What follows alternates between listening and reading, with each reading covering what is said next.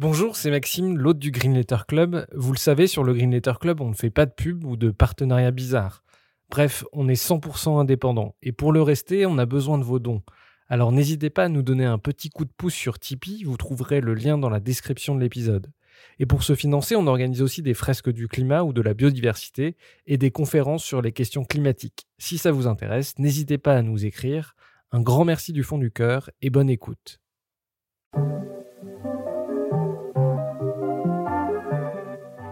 Bienvenue dans le Green Letter Club, la chaîne qui décortique les grands sujets écologiques. Aujourd'hui, nous allons parler de l'Antarctique.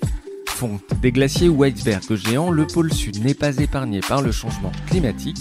D'où cette question l'Antarctique est-il lui aussi en train de fondre? Pour y répondre, nous recevons Lydie Lescarmontier, glaciologue ayant effectué de nombreuses missions en Antarctique autrice de La Voix des pôles et désormais responsable scientifique à l'Office for Climate Education, fondation sous l'égide de l'UNESCO. Bonjour Lydie Lescarmontier, euh, vous êtes glaciologue, ou plutôt vous étiez glaciologue car vous êtes euh, aujourd'hui responsable scientifique pour l'Office for Climate Education, une ONG affiliée à l'UNESCO et qui a pour mission d'éduquer au changement climatique. Vous avez eu le privilège de réaliser plusieurs missions en Antarctique, euh, mais aussi d'écrire un super bouquin, La Voix des pôles. Euh, sur le sujet. Euh, est-ce que vous pouvez vous présenter rapidement, présenter votre parcours, comment vous en êtes venu à travailler sur ces sujets-là? Alors, euh, moi, je suis un petit peu comme Obélix. Je suis tombée dans le bain rapidement. en 2008, je finissais un stage sur l'analyse de données en Antarctique. Et, et là, tout est tout s'est enchaîné. On m'a proposé une mission terrain assez peu de temps après. Et, euh, et donc j'ai continué ensuite pendant, pendant un peu moins d'une dizaine d'années sur l'étude du changement climatique, à la fois sur les glaciers d'Antarctique, mais aussi sur la calotte de manière euh, générale. Et, euh, et après ça, j'ai quitté le monde de la recherche en fait pour me rapprocher de celui de la communication, de la médiation, parce que je me rendais compte que je que j'étais beaucoup plus efficace à expliquer ce qui se passait en Antarctique qu'à inscrire de la nouvelle information euh, scientifique finalement.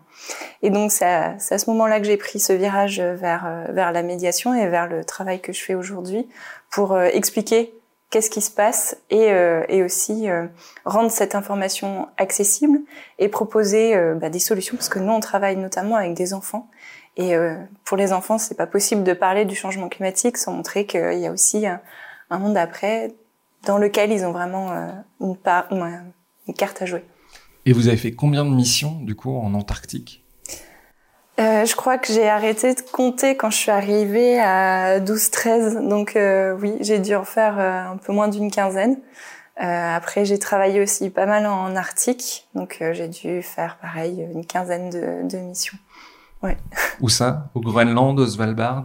Oui, Groenland, Svalbard, euh, en Alaska, en Sibérie, euh, Terre François-Joseph, euh, en Islande. Ouais, j'ai eu la chance d'aller à pas mal d'endroits. D'abord, pour bien comprendre le sujet, pourquoi les pôles se réchauffent plus vite que le reste de la planète et à quel point ils se réchauffent? Alors, ce qui est le, ce qui, ce qui est très frappant aujourd'hui, c'est que on parle des pôles, mais c'est essentiellement l'Arctique qui se réchauffe énormément, et beaucoup plus que le reste du monde. On évalue à deux à trois fois plus vite euh, que, le reste de la planète, notamment parce que en Arctique, l'augmentation de la température atmosphérique a entraîné la fonte de la banquise. Et dès que la banquise disparaît, il y a pas mal de phénomènes et de fonctionnements qui changent, notamment parce qu'on change d'un coup la couleur de l'océan Arctique, qui avant était extrêmement blanc grâce à sa banquise, qui devient beaucoup plus sombre euh, parce qu'il est remplacé par l'océan. Et l'océan, du coup, en étant plus sombre, va aussi moins réfléchir les rayons euh, lumineux et donc absorber beaucoup plus de chaleur. Et ça, c'est une boucle de rétroaction. Donc l'océan se réchauffe, il fait encore plus fondre de banquise et le phénomène euh, s'emballe. Ce qui se passe aussi, c'est que euh, en disparaissant, cette banquise fait place à une surface qui est devenue humide. Et donc, il y a beaucoup plus d'humidité dans l'atmosphère. Et ça aussi, ça favorise euh, le réchauffement dans cette euh, région-là. Et donc en Antarctique, ça se réchauffe beaucoup moins, beaucoup moins rapidement?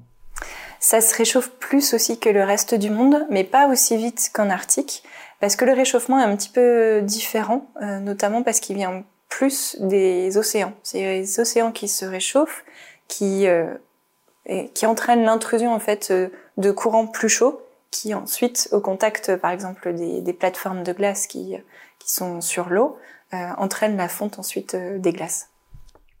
On va beaucoup parler de l'Antarctique. Est-ce que vous pouvez nous présenter la géographie de l'Antarctique euh, qu'on voit souvent euh, d'ici comme un vulgaire bloc de glace? Il y a notamment des très fortes différences entre l'Est et l'Ouest de l'Antarctique. Quelles sont les particularités euh, géographiques de ce continent? Alors il y a à peu près quatre choses à noter, quatre ou cinq choses à noter en Antarctique. Alors déjà sa particularité, c'est que c'est un continent qui est isolé des autres continents dans le monde. Il est entouré par euh, l'océan austral, ce qui participe en fait euh, à, des températures euh, extrêmes, puisque ce courant en fait l'a isolé du reste de la planète et notamment des, des courants atmosphériques plus chauds. Ensuite, l'Antarctique, quand on regarde, donc il y a une, une partie qui s'appelle l'Antarctique de l'Est, qui concentre la, la, plus grande quantité de, de, glace euh, avec des épaisseurs qui peuvent aller jusqu'à 4 euh, km. Donc c'est la partie en fait qui est au sud de l'océan Indien. Euh, on va par exemple y accéder depuis l'Australie. Ensuite, il y a la partie d'Antarctique de l'ouest qui est un petit peu plus haute en termes de latitude et qui mène aussi à la formation de cette grande virgule qui s'appelle la péninsule antarctique. Et ces, ces deux parties sont séparées par une chaîne de montagnes qu'on appelle les montagnes transantarctiques. Et alors justement, cette péninsule, elle a la particularité d'aller au-delà du cercle polaire, donc on y trouve des températures euh, presque clémentes parfois, contrairement au reste de l'Antarctique où il peut faire extrêmement froid. Oui, exactement. En fait, c'est une partie qui est très proche de l'Amérique du Sud, notamment d'Ushuaia où beaucoup de, de, bateaux partent pour, euh, pour aller jusque jusqu'au continent. Euh, mais effectivement, elle est beaucoup plus au nord et, euh, et en fait, euh, même sa structure, euh, c'est des glaciers qui sont plus des glaciers de, de montagne, c'est beaucoup plus pointu finalement, beaucoup plus en altitude que que le, le reste en fait de, de l'Antarctique. C'est pas forcément plus en altitude, mais par contre on a des sommets beaucoup plus visibles. Donc on sait évidemment que c'est un continent très froid. Ce qu'on sait moins, c'est que c'est un climat, un climat très sec et très venteux aussi. Euh, quelles sont les particularités du climat antarctique ou des climats antarctiques? Oui, on dit qu'en fait l'Antarctique c'est le continent le plus sec, le plus froid et le plus venteux euh, de la de la planète. Euh, les vents, ils sont notamment euh, c'est notamment des ce qu'on appelle des vents catabatiques. Donc c'est des, des vents euh, très froids qui descendent des pentes, c'est des vents de gravité qui vont accélérer en fait sur les pentes froides de la calotte et qui peuvent arriver euh, à 300 km/h sur les côtes. Les, les précipitations sont, sont, très très faibles, euh, bah, notamment parce que comme il fait froid, il y a assez peu d'évaporation, donc il y a aussi peu de, de retombées d'eau, mais mais aussi très haut puisque, puisque les altitudes moyennes sont, extrêmement importantes, notamment en, Antarctique euh, de l'Est. Et euh, l'épaisseur de la calotte, c'est environ 2 km en fait. Justement, cette calotte, euh, pour qu'on comprenne bien l'importance qu'elle a sur le climat mondial, comment on peut la définir Quelle épaisseur elle fait et quelle superficie elle fait, cette calotte? Alors, la calotte antarctique, elle fait 14 millions de kilomètres carrés, donc c'est environ 25 fois la France. Euh, c'est un volume de glace de 30 millions de kilomètres cubes, donc avec une, épaisseur moyenne de 2 kilomètres, mais avec des endroits où, où euh, c'est très faible et des endroits où, qui peuvent aller jusqu'à 4 kilomètres d'épaisseur. Et en fait, pour comprendre l'importance de cette calotte, il faut comprendre comment elle se forme. Et c'est ce qu'on appelle des glaces continentales, donc des glaces qui vont se former euh, sur un continent à partir des précipitations de neige. Euh, donc là, vous avez la neige qui va tomber. Donc euh, cette cette calotte, elle s'est formée il y a 35 millions d'années.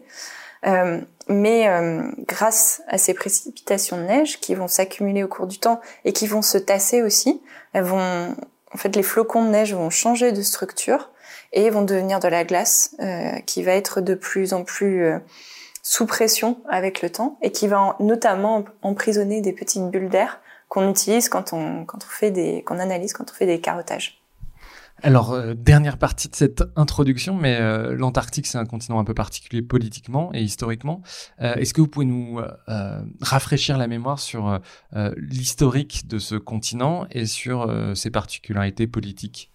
Oui, alors l'histoire qui est liée à ce qu'on appelle le traité de l'Antarctique, en fait, c'est, elle a commencé en 1957-58 lors de l'année géophysique internationale. Donc là, on a vu une dizaine de pays qui se sont installés là-bas, qui ont mis en place des, des, stations pour commencer des études scientifiques sur ce continent qui a été découvert euh, très tard, au 19e siècle. C'est Jules Dumont d'Urville, le premier en 1840, qui a posé le pied sur ce continent. Et, euh, et donc par la suite, ces pays qui avaient chacun un petit peu des revendications se sont mis autour d'une table et ont décidé euh, et ont signé un traité le 1er décembre 1959 stipulant que l'Antarctique était un, un, pays qui allait être plus tard, donc c'était la formule qui a été reprise en 1991 dans le traité de Madrid, mais un continent dédié à la paix et à la science. Donc euh, c'est un très très beau symbole. Et, euh, et en fait, depuis, en Antarctique, on, on y va pour euh, étudier le, le, continent. Il y a une très forte collaboration entre les différents pays. Il y a 54 pays maintenant qui ont signé ce, ce traité s'engageant à, à, protéger en quelque sorte ce, cet héritage.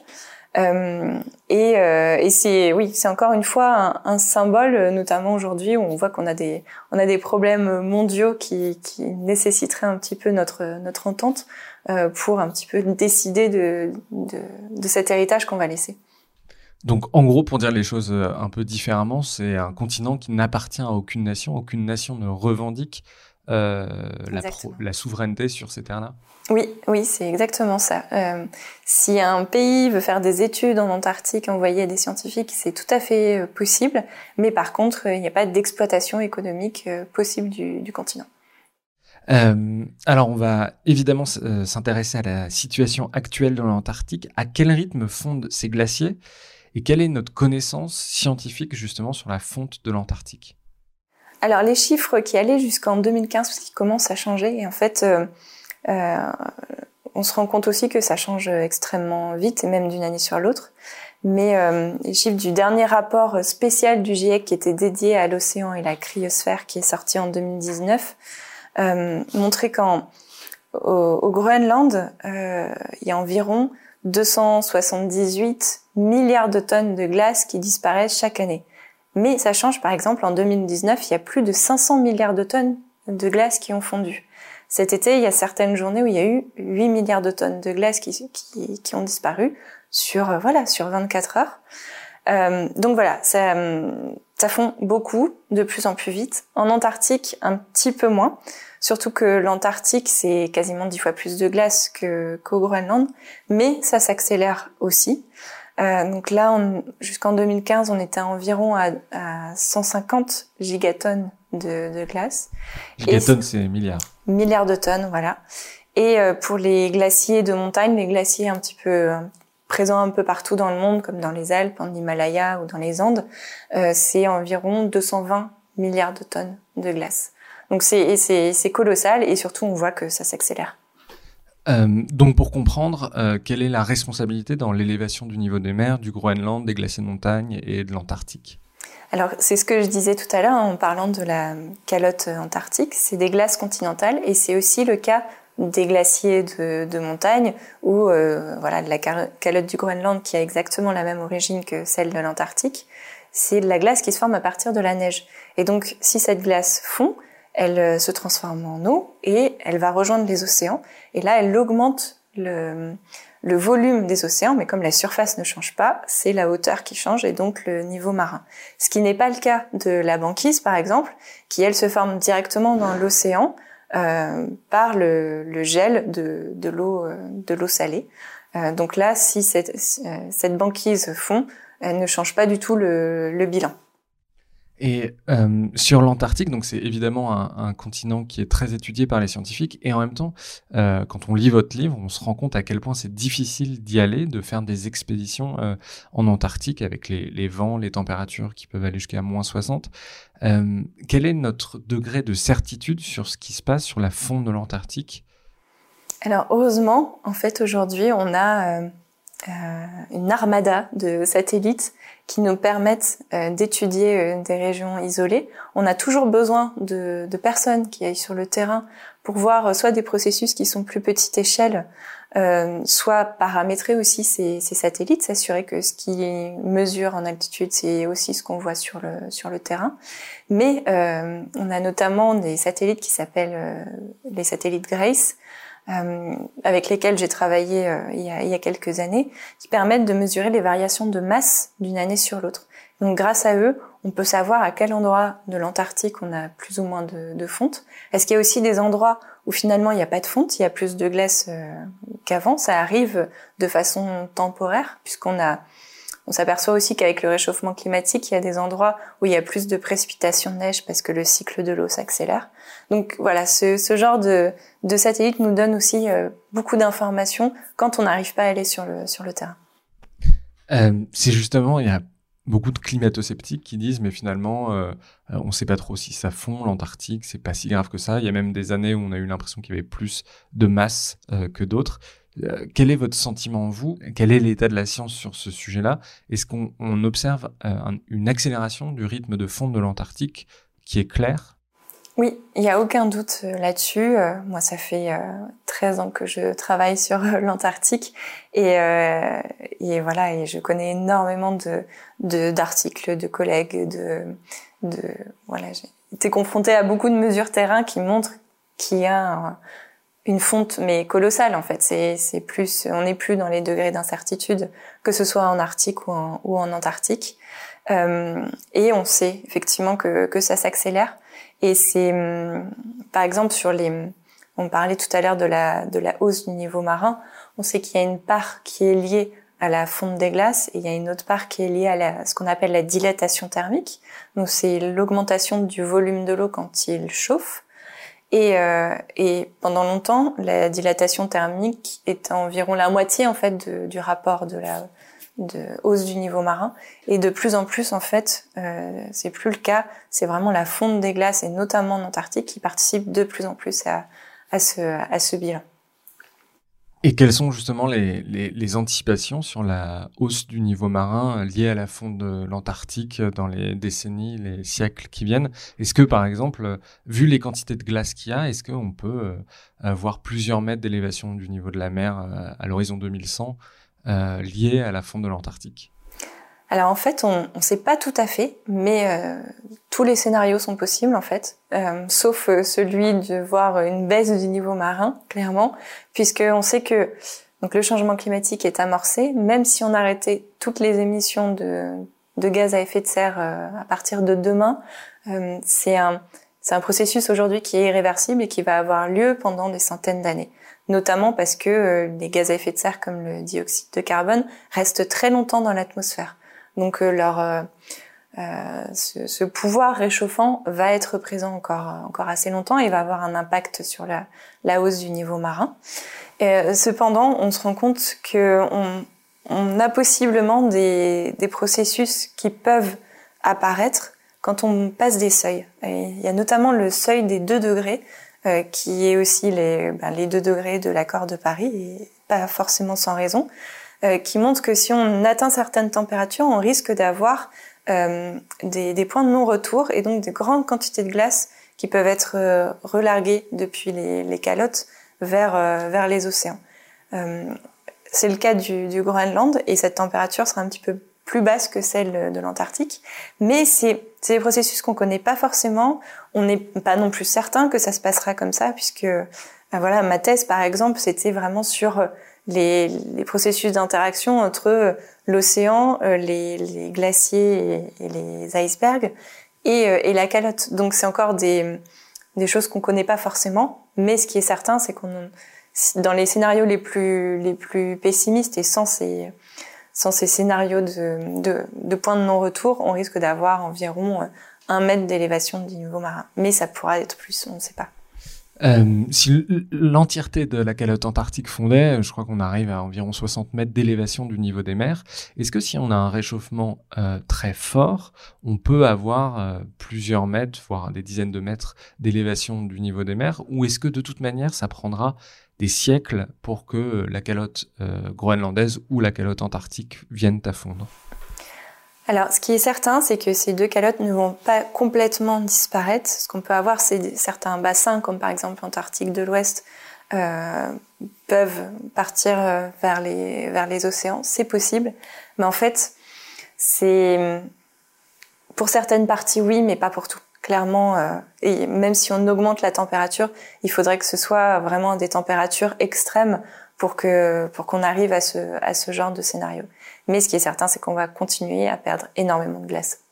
Vous avez travaillé notamment sur le vélage des icebergs. Est-ce que vous pouvez nous expliquer? Parce que euh, quand on lit les articles, parfois c'est très impressionnant. On voit des icebergs de la taille de quasiment de la Corse ou en tout cas de départements français qui se détachent de l'Antarctique. Donc on a un peu l'impression d'un sentiment euh, apocalyptique. Euh, quelle est la situation à ce niveau-là? Alors pour expliquer un petit peu ce qu'est un velage, il faut que euh, j'explique un peu aussi la, géographie de l'Antarctique. Donc on a on a des la calotte qui représente un petit peu un gâteau, euh, disons, un gâteau de glace. Euh, sur la côte, on va avoir des pentes avec des, des, glaciers qui sont faites des, des, entités un peu un peu plus définies et qui ont aussi des vitesses plus importantes que, que cette calotte. Et, euh, et, ces glaciers, à un moment donné, ils vont passer le trait de côte et ils vont commencer à flotter sur l'eau. Et parfois, ils peuvent former des grandes plateformes de glace. Donc là, c'est plusieurs glaciers qui vont se rejoindre, par exemple, dans une baie et qui vont, se développer sur l'océan. Ou sinon, euh, par exemple, moi, je parle beaucoup du glacier Merce que j'ai étudié en thèse. Euh, il forme réellement une langue de glace, comme une poutre qui avance sur l'eau.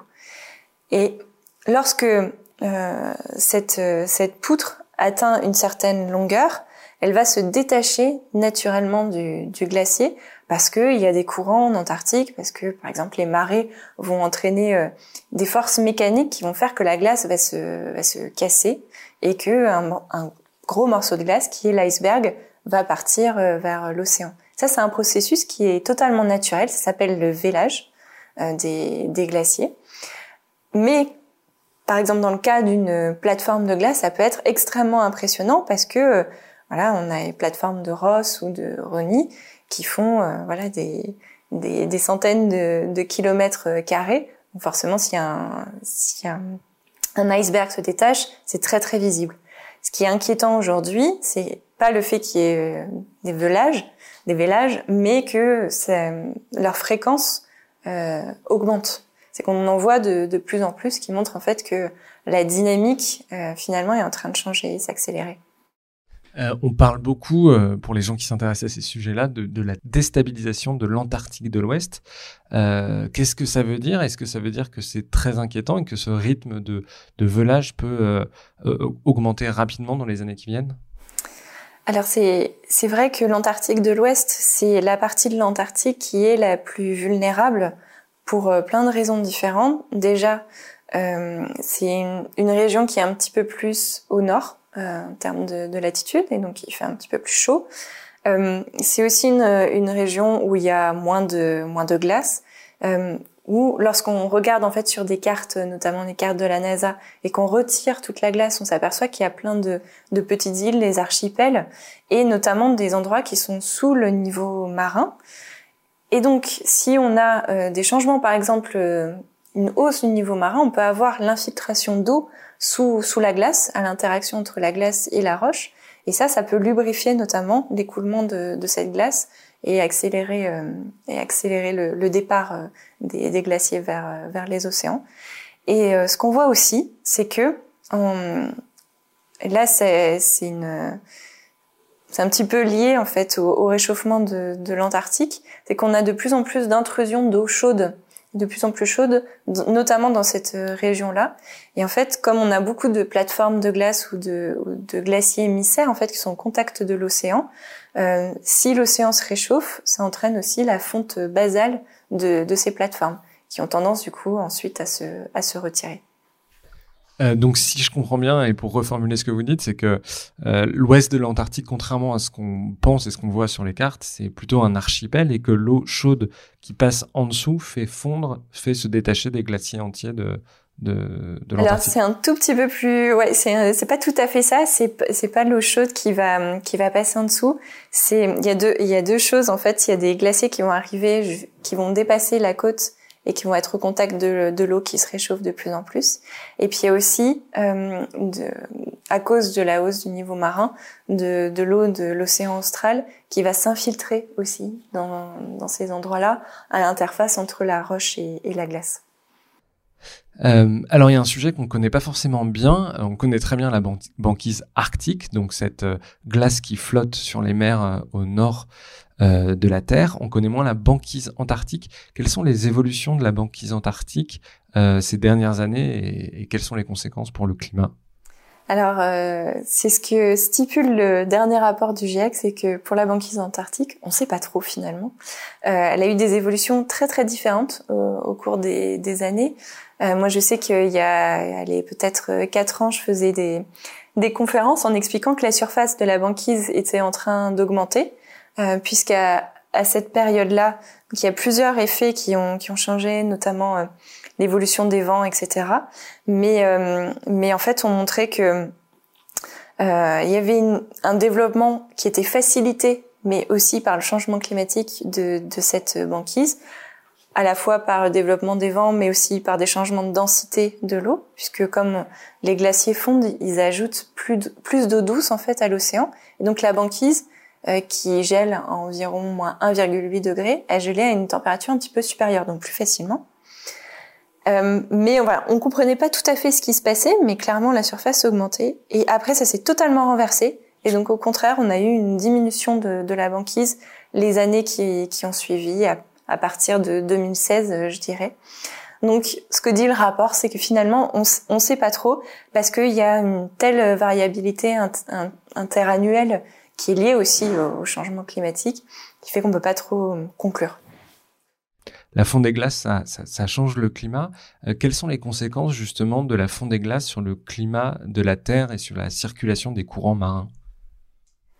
Euh, Effectivement, en fait, c'est vrai qu'on parle souvent des glaces comme euh, étant impactées par le changement climatique, mais mais ce qui est important de savoir aussi, c'est que ces glaces, elles ont vraiment une place dans le fonctionnement du climat. Donc tout à l'heure, je parlais de la couleur, par exemple, de l'océan Arctique qui change. Euh, c'est ce qu'on appelle l'albédo. Et donc plus la couleur est claire, plus l'albédo est fort. Et donc plus les rayonnements vont être renvoyés euh, vers, euh, euh, vers l'atmosphère. Donc ça va participer, garder ces régions euh, blanches plus froides. Euh, ce qui se passe aussi, c'est que comme on a bah, les glaces continentales, donc calottes et glaciers, qui fondent, on a aussi une modification à la fois de la température des, des océans autour des, des, calottes, mais euh, également de leur densité, puisque non, densité, salinité, puisque la température change aussi la, la densité. Et, euh, et, un endroit sur Terre qui est euh, extrêmement suivi par les scientifiques, c'est notamment en Atlantique Nord, puisque on sait à cet endroit-là qu'on a une composante euh, qui permet le fonctionnement du Gulf Stream, qui est en train de, ralentir en quelque sorte, parce que de l'eau euh, là-bas qui, euh, plongeait en profondeur parce qu'elle était extrêmement froide et salée, devient de moins en moins salée à cause de cette, de cette fonte des glaces. Donc ça, ça peut avoir des conséquences sur ben, le fonctionnement du, des climats de manière vraiment régionale dans ce cas-là. C'est-à-dire que les, les courants marins sont différents, sont, peuvent être ralentis par exemple, et il peut y avoir des conséquences hydrologiques, des conséquences. Euh, c'est quoi les conséquences? Est-ce que vous savez? Oui, ouais. Les, les conséquences c'est plutôt météo. Par exemple, on sait que grâce, grâce au Gulf Stream, euh, une ville comme Bordeaux va être beaucoup plus, va avoir des températures beaucoup plus clémentes que Montréal, qui est exactement la même latitude, mais de l'autre côté de, de l'océan. Euh, c'est pareil euh, quand on va au Svalbard, euh, par exemple. Euh, qui est un archipel au nord de la Norvège. Voilà, c'est ça. Euh, on sait que sur la partie, euh, sur toute la côte ouest, on a des températures aussi qui sont assez agréables, alors qu'on est presque dans l'océan Arctique. Mais c'est parce qu'il y a aussi une composante du Gulf Stream qui remonte. Donc on sait que si le Gulf Stream disparaît, ce qui n'est pas le cas, il risque juste de ralentir un petit peu. ça va avoir des, des conséquences sur les météos régionales. Euh, dans toutes vos missions, quels sont les, endroits qui vous ont le plus marqué, où vous avez vu le, changement climatique le plus fort? Alors personnellement, en termes de paysage antarctique, oui, euh, c'est sûr. En plus, c'est l'endroit que j'ai découvert en, premier. Après, euh, par rapport au changement climatique, c'est réellement à la fois en montagne, mais aussi en Arctique, où j'ai été extrêmement frappée. J'en ai, pas parlé dans le, dans le livre, mais euh, j'ai eu la chance de, de partir en Nouvelle-Zélande en 2007. Et, euh, donc j'ai découvert les, glaciers euh, là-bas, euh, notamment le, le, le, Franz Joseph, qui est un glacier qui arrivait vraiment jusqu'à jusqu'au niveau marin, et donc jusqu'à la route. Et j'y suis retournée ensuite sept ans plus tard, en 2014. Et et je me rappelle vraiment me demander si j'étais au bon endroit, tellement je ne reconnaissais pas le, paysage que j'avais devant moi. Parce que euh, là où j'accédais au glacier en cinq minutes de marche, il m'a fallu quasiment une demi-heure pour euh, y accéder. Donc euh, à mon échelle de temps à moi, je, voyais des, changements de, de paysage vraiment, vraiment drastiques et, et assez choquants. alors, dans votre livre, vous racontez à quel point c'est difficile de travailler dans des telles conditions, à tel point que sur les camps, par exemple, sur les bases, il y a des cordes pour que les gens ne se perdent pas et ne meurent pas de, euh, de froid la nuit, si jamais ils se perdaient. Est-ce que vous pouvez nous décrire un peu les conditions de travail des scientifiques en Antarctique? Alors c'est vrai que moi, à chaque fois que je travaillais en Antarctique, euh, euh, pour installer notamment des instruments, j'étais toujours dépendante des, des, avions ou des hélicoptères qui m'emmenaient à tel ou tel endroit, puisque bah, notamment quand j'ai travaillé avec les, les Australiens, on, on, travaillait sur des sur des régions assez assez grandes et euh, et donc j'étais totalement dépendante de la de la météo. Euh, c'est vrai que en général, quand on part sur le terrain, c'est qu'on sait qu'il va qu'il va faire euh, relativement beau. Et, euh, et en Antarctique, euh, pour moi, il y, a, y, a, deux saisons. Il y a la tempête, ou alors il y a le, le grand ciel bleu, mais il y a, il y a pas vraiment d'entre deux. En général, donc on, on, part dehors euh, à des moments où on sait que ça, ça va bien se passer. Euh, après, je sais que notamment en travaillant depuis depuis l'astrolabe euh, et depuis euh, voilà ce, ce, bateau polaire qui forcément était dépendant de la banquise pour avancer. Là, on a eu beaucoup de difficultés parce que parce que voilà d'une année sur l'autre, on a des conditions de banquise très très changeantes. Euh, souvent, ben, au cours des années où j'ai travailler là-bas, euh, on avait aussi une évolution de la banquise avec une augmentation de, de la surface et, de l'épaisseur dans cette région-là, qui a fait que sur quatre missions terrain, euh, il y en a, j'en ai eu trois qui ont été avortées, une à cause d'une hélice du bateau qui a été cassée, euh, l'autre parce qu'on est resté totalement coincé et pris, pris par euh, 4 mètres d'épaisseur de glace, et une autre fois parce qu'on a eu un accident d'hélicoptère à bord. Donc oui, c'est vrai que les, les c'est la météo qui décide de tout pour, euh, pour nous. Oui, c'est marrant parce que vu d'ici, on a l'impression que les scientifiques maîtrisent tout, qu'on est capable d'aller sur Mars, qu'on a des satellites qui nous aident. Sur le terrain, au contraire, euh, bah, vous racontez que vous êtes pris dans les glaces pendant, euh, pendant des semaines. la science est très artisanale quand on est là-bas. Totalement, c'était une, une, grande leçon. je me rappelle embarquer sur l'Astrolabe et me dire ah oui, ça se passe comme ça, vraiment encore aujourd'hui. On ne sait pas trop en fait où on va. Euh, mais c'est aussi ça qui fait le charme de ces missions-là, c'est qu'on a l'impression de, ouais, de, de, repartir un petit peu à l'aventure et de plus être euh, maître de, la situation. Ça, je trouve que c'est assez agréable en fait comme, euh, comme sensation, même si ça peut faire un peu peur parfois. et puis, oui, de d'être de nouveau en fait à l'écoute de la nature. Quand, quand je travaillais avec les Australiens, mon, mon rituel, c'était tous les matins à 6 heures, j'allais euh, à, la, à, la, station météo, j'allais rencontrer les météorologues et leur dire bon, c'est quoi, c'est quoi le bilan aujourd'hui? Est-ce qu'on peut partir, euh, est-ce qu'on peut partir sur le terrain ou pas? Euh, Et ouais, c'était c'était une découverte. Et puis il y a aussi l'autre aspect de d'apprendre à accepter en fait que on a on n'a pas le contrôle. C'est vrai qu'aujourd'hui on a toujours plein de solutions. Si on veut quelque chose, en général, on y arrive d'une façon ou d'une autre. Mais quand on est là-bas, on, on, réapprend un petit peu notre notre place. Surtout, on apprend qu'on que c'est qu'on n'est pas chez nous en fait, que c'est un endroit qu'on n'a pas conquis et qu'on n'y arrivera jamais. Et, et c'est ce qui fait le charme de, de ces régions polaires. Quelles sont justement les avaries ou les problèmes techniques qui vous ont marqué? Moi, je dois dire que ouais, rester coincé euh, dans les glaces pendant pendant 56 jours, c'est ce qui m'a le plus marqué, euh, puisque pareil, c'était euh, on vivait au rythme des, des, bilans météo, puisque notre espoir en fait, c'est qu'on ait une tempête qui permette de chasser toute la banquise et nous ouvre en fait une rivière, nous permette ensuite d'avancer. Mais mais non, je me rappelle, c'était souvent le mercredi, dépression, on allait voir d'aller voir le capitaine, on lui demandait, bah non, bah pas aujourd'hui. Et, euh, et, en fait, au bout de, au bout de deux mois, on n'a pas su pourquoi, mais euh, la banquise s'est ouverte devant nous euh, et, euh, et, quelques jours plus tard, on était, on était rentré. Donc je crois que je crois que c'est vraiment cette, expérience. Et puis aussi parce que c'est un moment où il fallait, il fallait réfléchir à tout, il fallait réfléchir à la nourriture qu'on avait à bord. pareil, à, à la quantité de, de fuel, puisque c'était ce fuel qui allait nous ramener à destination, et c'est aussi grâce à lui qu'on avait euh, bah, l'électricité et le chauffage à bord. Donc tout reprenait, euh, bah, quand on part, comme quand on part en montagne euh, camper, on, on réfléchit à des choses qui sont totalement naturelles dans notre vie de tous les jours. Euh, justement, alors nous, de ce qu'on connaît en tant que Français de l'Antarctique, c'est souvent la base du Mont d'Urville. Mais en fait, il y, a des, dizaines de bases de différentes nations, des Argentins, des Russes, des Français, des Chinois, des, des Australiens. Euh, est-ce qu'on a une idée du nombre de chercheurs qui travaillent en Antarctique euh, Qu'est-ce qu'ils cherchent Et en fait, euh, à quoi ressemble cette, ce continent qui fourmille de scientifiques?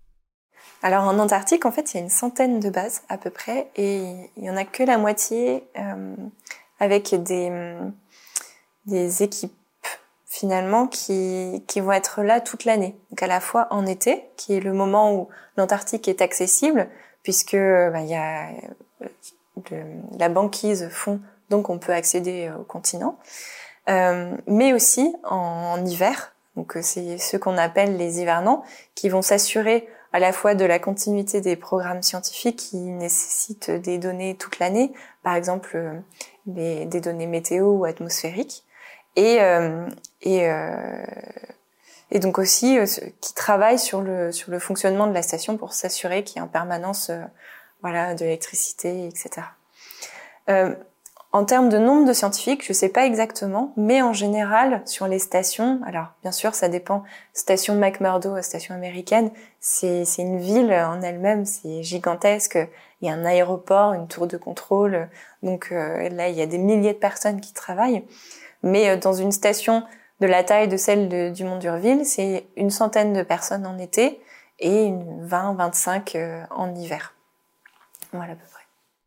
Euh, c'est aussi des conditions très difficiles. Il y a beaucoup d'accidents. Vous en avez vu des accidents?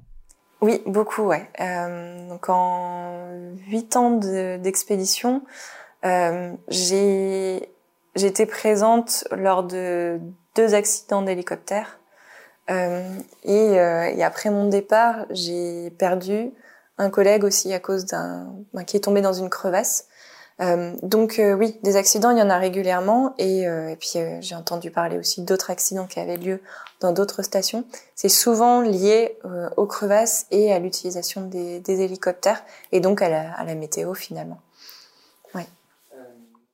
Aujourd'hui, alors vous n'êtes pas spécialiste de ces questions-là, mais il y a aussi une biodiversité qui est assez riche en Antarctique. Euh, qu'est-ce qu'implique le changement climatique sur cette biodiversité? Est-ce qu'on voit euh, la disparition ou au contraire l'apparition de nouvelles espèces? Alors en Antarctique, énormément d'espèces, si c'est pas même toutes les espèces, sont dépendantes de la banquise. Puisqu'en fait la banquise va être euh, va être à la base un petit peu des chaînes alimentaires car elle va permettre à des algues, les algues cryopélagiques, de se de se développer. En fait, ces algues vont se mettre sous la banquise. Et à partir de ces algues, c'est les krill qui va se nourrir. Et puis le krill, on sait très bien qu'il est la base de, de la nourriture des baleines, des oiseaux. Des crevettes. Voilà, c'est des petites, toutes petites crevettes. Euh, et c'est aussi euh, ce qui représente le plus de biomasse en fait dans, dans cet océan. Et, euh, et, donc, il va servir à nourrir les baleines, les manchots, les oiseaux, etc., etc. Puis les poissons. Et donc là, on, on remonte un peu dans la, chaîne alimentaire. Donc on sait que si la banquise disparaît, ça va avoir des conséquences sur absolument tous les animaux en, Antarctique. donc c'est ce qu'on voit aujourd'hui en, en, Arctique. On parle beaucoup de l'ours polaire, mais euh, voilà le, manchot peut aussi euh, avoir euh, bah, vivre ce, ce genre de, de, de changement de conditions de vie euh, puisque puisque ce milieu-là peut aussi euh, disparaître si on a une augmentation de, de la température euh, à la fois de l'atmosphère mais aussi de l'eau. Qu'est-ce qui nous reste à découvrir sur l'Antarctique? Pourquoi il y a autant de, de, chercheurs qui y vont? Quels sont les, les, grands sujets qui alimentent les scientifiques aujourd'hui en Antarctique? Alors il y en a encore plein et c'est ça qui, qui est assez fantastique. Euh, alors, on parlait de la biodiversité. Euh, il y a quelques années, je travaillais avec les, les Australiens euh, dans la station Casey, en Antarctique de l'Est, et il y avait une équipe de quatre plongeurs euh, sur place. Et leur travail, c'était d'aller prélever des, des, des échantillons euh, d'éponges, de d'anémones, de tous les animaux qu'ils pouvaient trouver dans, dans, le, dans le fond marin, de les ramener à la surface et de, de, les documenter et aussi de les, de les nommer parce qu'en fait, euh, tous les jours, ils ramenaient euh, quelque chose qu'ils connaissaient pas forcément. Donc, euh, je trouvais ça assez, assez extraordinaire de, de savoir qu'il y avait encore tout ça à, à découvrir. Euh, en termes de glaciologie, il y a beaucoup de travail qui se fait sur les lacs sous glaciaires. Donc, c'est ces lacs qui se forment à l'interface entre le, le, socle rocheux et, et la calotte. Et il y a un projet qui a été euh, qui a été lancé il y a quelques mois qui s'appelle Beyond Epica, euh, qui vise à ramener une euh, carotte de glace de 1,5 million d'années. Donc c'est la première fois en fait où on aura vraiment des informations très précises euh, sur euh, les, les, différents gaz qui étaient présents dans l'atmosphère à cette époque-là, mais également la température associée. Ça, ça va aussi nous aider à, à mieux comprendre en fait le, le climat et l'évolution future du, du climat que, nous connaissons aujourd'hui. Euh, en termes de glaciologie, forcément, comme euh, on est dans un, bah, dans un climat qui se réchauffe, qui est changeant, il y a aussi beaucoup de travail sur la, sur la fonte des glaces, savoir comment, comment les interactions fonctionnent entre les océans, la calotte et, euh, et ces glaciers. Qu'est-ce qu'il y a d'autre? A aussi du travail sur la fracturation de la glace. Euh, savoir comment, quelles sont les différentes étapes en fait qui mènent à la formation d'un iceberg. Encore des choses euh, très fines qui euh, qui demandent qui un petit peu de, de travail, mais c'est le c'est le cas un petit peu dans tous les sujets. Même si on sait énormément de choses, on est loin d'avoir d'avoir tout tout vu et tout compris. en se détachant un peu de l'Antarctique, vous, en tant que glaciologue ou ex-glaciologue, qu'est-ce qui vous inquiète le plus au regard du changement climatique? Bah forcément, ce qui m'inquiète le plus, c'est l'inertie. Euh, c'est que on, on, voit bien que bah, le changement climatique est déjà plus rapide que ce qu'on attendait, beaucoup plus intense aussi. Euh, mais euh, j'avoue que quand j'ai commencé à travailler sur le sujet il y a, il y a 12-13 ans, euh, je me disais que 13 ans plus tard, on aurait, on aurait déjà eu des sociétés qui auraient énormément changé. Ça change. Euh, je suis plus trop confrontée à des personnes qui me disent qui me demandent si le changement climatique euh, existe. Mais euh, par contre, je vois qu'on est on n'est pas du tout à la hauteur de, l'urgence et je pense qu'on a encore du mal à comprendre à quel point en fait notre monde va changer, à quel point ça va avoir vraiment des, des, impacts sur notre vie de, de tous les jours. Et, euh, vraiment, je pense qu'on a, on a bien perdu 15-20 ans euh, à débattre finalement.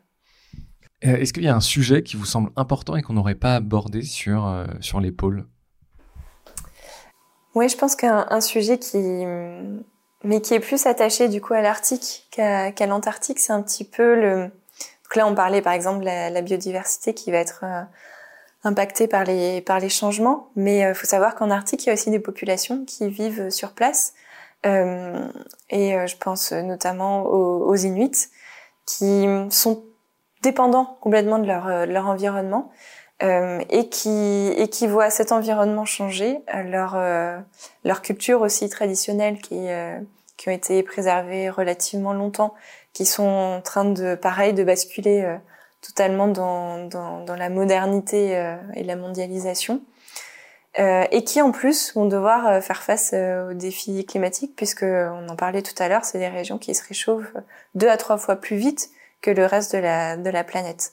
Et et c'est vrai que moi je ouais je je suis curieuse et en même temps admirative un peu de ces de ces populations là de voir que ils vont être euh, ils sont déjà sur le devant de la scène et et on voit qu'au Groenland par exemple il y a de plus en plus de de changements notamment avec le nouveau gouvernement qui montre que ils sont extrêmement impliqués en fait sur euh, sur l'avenir de euh, et l'écologie aussi euh, et l'avenir du bah, du Groenland dans ce dans ce cas-là.